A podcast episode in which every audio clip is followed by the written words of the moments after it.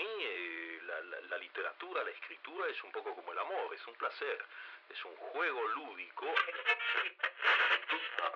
Decían, no, olvídense de mí, piensen en De Quincy, en Dickens, en Kipling, pero no, seguían pensando absurdamente en Borges también. Someone on the internet thinks what you're doing is stupid or evil or it's all been done before. Make good art. Bienvenidos a Libros que Muerden, el podcast donde nos tomamos a la literatura muy pero muy en serio. Bueno, a veces no tanto. Comenzamos.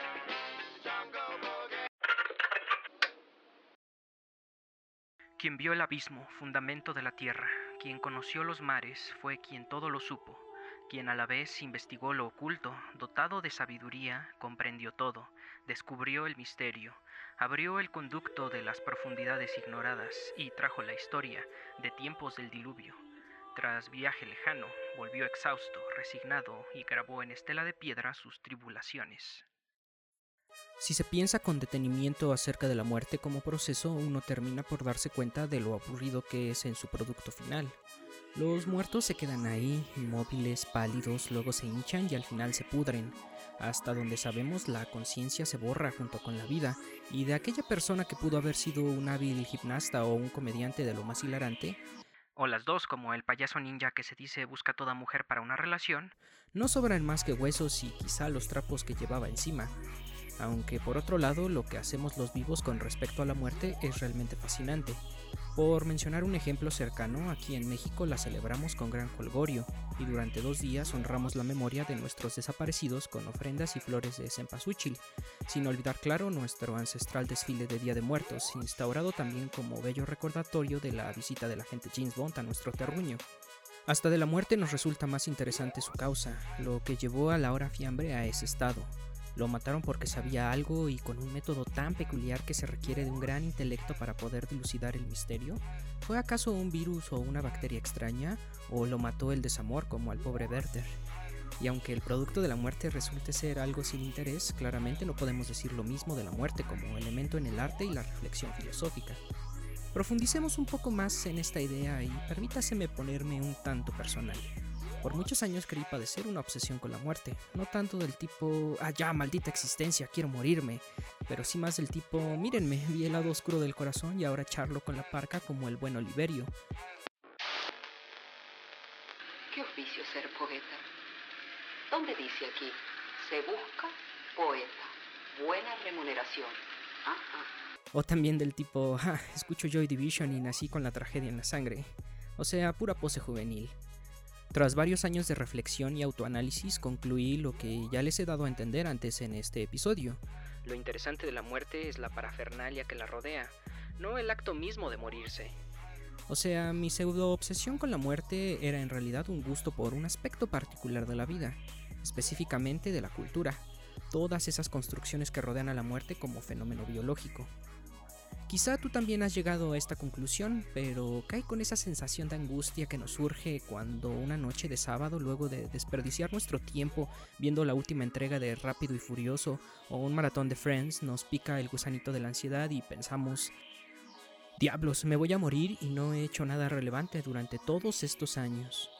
No fundé mi SpaceX o mi Tesla Motors de Musk, no dirigí mi 8 y medio de Fellini, no escribí mi rayuela de Cortázar. Ni siquiera visité el Tíbet ni alcancé la sabiduría, el nirvana, o ya de perdida la dicha y satisfacción bovina que las personas de los infomerciales muestran cada que prueban por primera vez ese aparato que promete darte un abdomen increíble sin esfuerzo, el masajeador de pies o el rallador de papas que también pela zanahorias y manzanas. La muerte es aburrida, sí, pero da mucho miedo y ansiedad. Básicamente es el SAT, pero a otro nivel porque también es el SAT de los del SAT. ¿Y de dónde provienen todas esas sensaciones negativas? Quizá del hecho de que la muerte está ahí, esperándote en forma de un pequeño trozo de grasa tapando una arteria o de un conductor ebrio de camioneta de pan bimbo pasándose un alto e impactándose a 80 kilómetros en el puesto de tacos donde estabas degustando una orden de suadero y de pastor con unas cebollitas y un boing. La muerte es sorpresiva y definitiva, trivial a veces y ridícula otras tantas, y piensas, piensas tanto en ella que las flores pierden su olor y la música deja de generarte sosiego. Si algo nos identifica casi de manera universal como seres humanos es la ansiedad que viene tras la conciencia de la propia muerte. No queremos morir y la idea de la inmortalidad nos resulta seductora, ya sea la inmortalidad biológica o la alcanzada por otros medios como la fama. De eso precisamente va el libro del que hoy les hablaré, Gilgamesh o La angustia por la muerte, un poema babilonio compuesto durante la tercera parte del segundo milenio antes de Cristo y que hace referencia a un personaje que de verdad existió a finales del cuarto milenio de esa era. Pero para más detalles del origen del mito de Gilgamesh y el personaje de carne y hueso detrás de este, les recomiendo la introducción de Jorge Silva Castillo para la edición que él mismo tradujo y que fue publicada por el Colegio de México, edición que dicho sea de paso fue la que consulté para la creación de este episodio. Continuemos. Con todo y el hecho de que esta obra es una prueba de que la ansiedad por morir no es un producto de la sociedad contemporánea, sino que es algo que ha estado ahí desde los orígenes mismos de la civilización y quizá desde más atrás. No es descabellado imaginar a un Woody Allen cavernícola soltando un monólogo consistente quizá en una gran cantidad de gruñidos con el objetivo de despotricar contra la muerte. La angustia por el final de la vida no es el único tema que desarrolla esta bella obra.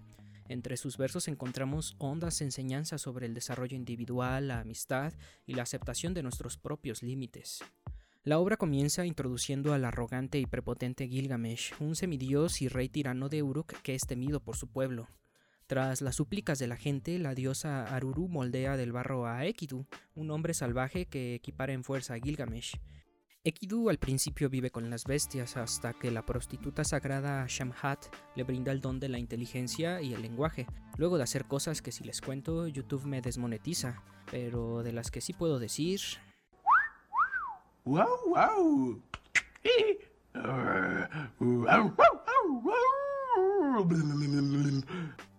Ekidu combate con Gilgamesh y lo derrota. Luego de recibir un buen ajuste de actitud, nuestro protagonista aprende una lección de humildad y termina convirtiendo a Ekidu en su nuevo mejor amigo, al más puro estilo de Apolo y Rocky.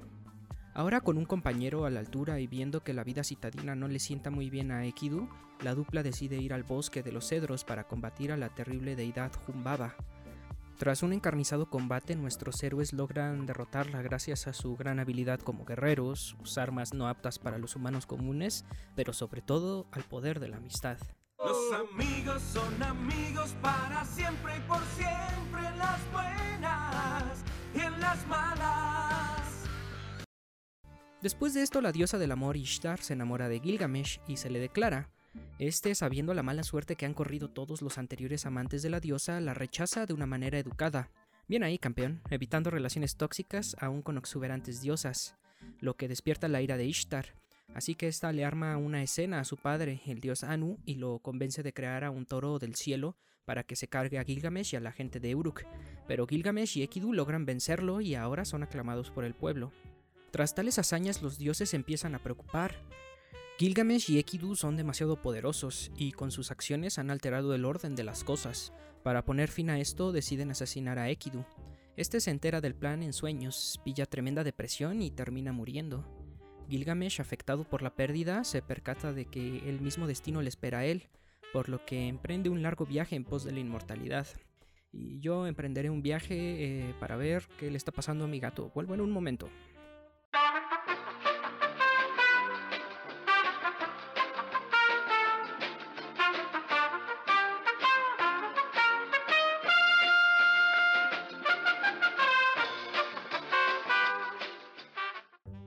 Listo amigos, disculpen la pausa. ¿En qué nos quedamos? Ah, sí. Gilgamesh da con Utanapishtim, el Noé de la mitología babilónica, al que se le concedió la vida eterna luego de salvar a la humanidad del gran diluvio. Este lo pone a prueba. Si Gilgamesh logra mantenerse despierto durante siete noches, Utanapishtim convocará a los dioses para que le den el regalo de la vida eterna. Pero pareciera que a Gilgamesh lo pusieron a ver un maratón de The Big Bang Theory porque se queda dormido profundamente durante una semana fracasando completamente. Pero a manera de premio de consolación, Utanapishtim le revela la ubicación del lugar donde podrá encontrar una flor que le devolverá la juventud. ¡Qué agradable sujeto! Gilgamesh consigue la planta, pero en un descuido una serpiente se la roba y este ya no tiene la oportunidad de hacerse con otra. Nuestro viejo y cansado G regresa a su hogar y encuentra consuelo en observar las murallas que él construyó alrededor de la ciudad y que sobrevivirán a la posteridad y mantendrán su nombre fresco en la memoria de los hombres. Spoiler alert, las murallas no duraron mucho tiempo. ¿Qué podemos extraer de esta, la que es quizá la obra literaria más antigua de la humanidad en la que queda registro? Como dijo aquel célebre pensador que antaño gozara de gran popularidad, pero que hoy no es más que un vago recuerdo en la memoria de los antiguos eruditos. ¡Hay muchas cosas! Para empezar, habría que sorprendernos el hecho de que... Lo logró. Ese loco hijo del demonio lo logró. Gilgamesh alcanzó la inmortalidad, no de la manera que deseaba o imaginaba, pero oye, algo es algo. Bueno, ya hablando seriamente, cabría destacar la evolución sensible y moral de Gilgamesh y el cómo la experiencia de amistad con Ekidu y la eventual muerte de este despiertan en nuestro protagonista el sentimiento trágico de la vida, esa sensación que quedó perfectamente expresada en la fórmula de Miguel de Unamuno. La vida es tragedia y la tragedia es perpetua lucha, sin victoria ni esperanza de ella, es contradicción. La soberbia de Gilgamesh se ve reemplazada por el terror a la muerte, una realidad que es indiferente a los logros y grandeza de quienes abraza. La solución a este hecho de la existencia, o al menos un pequeño paliativo, es la memoria. Gilgamesh alcanzó un tipo de inmortalidad por medio de su historia e inspiró a otras tantas que hoy forman parte del canon occidental, como la Odisea de Homero o el Génesis bíblico. Bien, eso le funcionó a Gilgamesh, un semidios con superpoderes y gran sabiduría, pero ¿qué hay de mí, un fiel vasallo del Godinato, coleccionista de funcos y anónimo en un mar de personas que viajan en el metro a horas pico? Pregunta harto difícil, mi querido podescucha. Ciertamente es complicado buscar la trascendencia en una era tan masificada y sintética como la nuestra.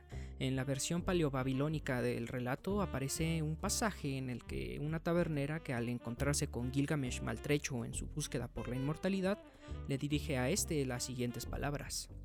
Gilgamesh, ¿hacia dónde corres? La vida que persigues no la encontrarás. Cuando los dioses crearon a la humanidad le impusieron la muerte. La vida la retuvieron en sus manos.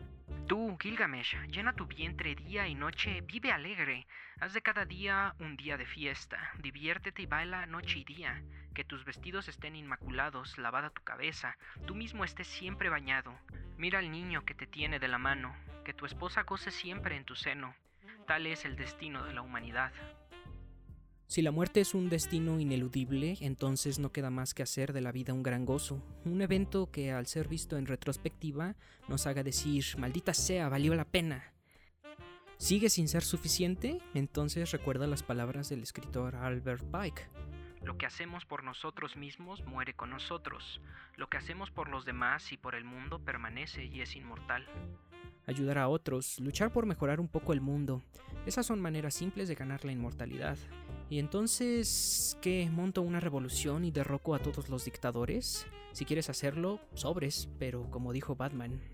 Cualquiera puede ser un héroe, incluso un hombre que hace algo tan simple y reconfortante como poner un abrigo sobre los hombros de un niño pequeño para hacerle saber que el mundo no ha terminado. En conclusión, no demeritemos los pequeños actos de bondad. Recuerda que el siguiente niño al que ayudes con su tarea de la escuela podría ser el próximo Carl Sagan o el siguiente Batman. Así que ya lo saben, ¿qué hay allá esperando más allá de este podcast? Inmortalidad, tras ella, es suya. Gracias a todas las personas que escuchan este podcast. Le mando saludos a Janet Guadalupe Contreras Rosas, alias la Mimosa. No, en serio, muchas, muchas gracias por darle una oportunidad a este proyecto. Como podrán ver, nuestra operación es pequeña, pero tiene potencial para una expansión agresiva.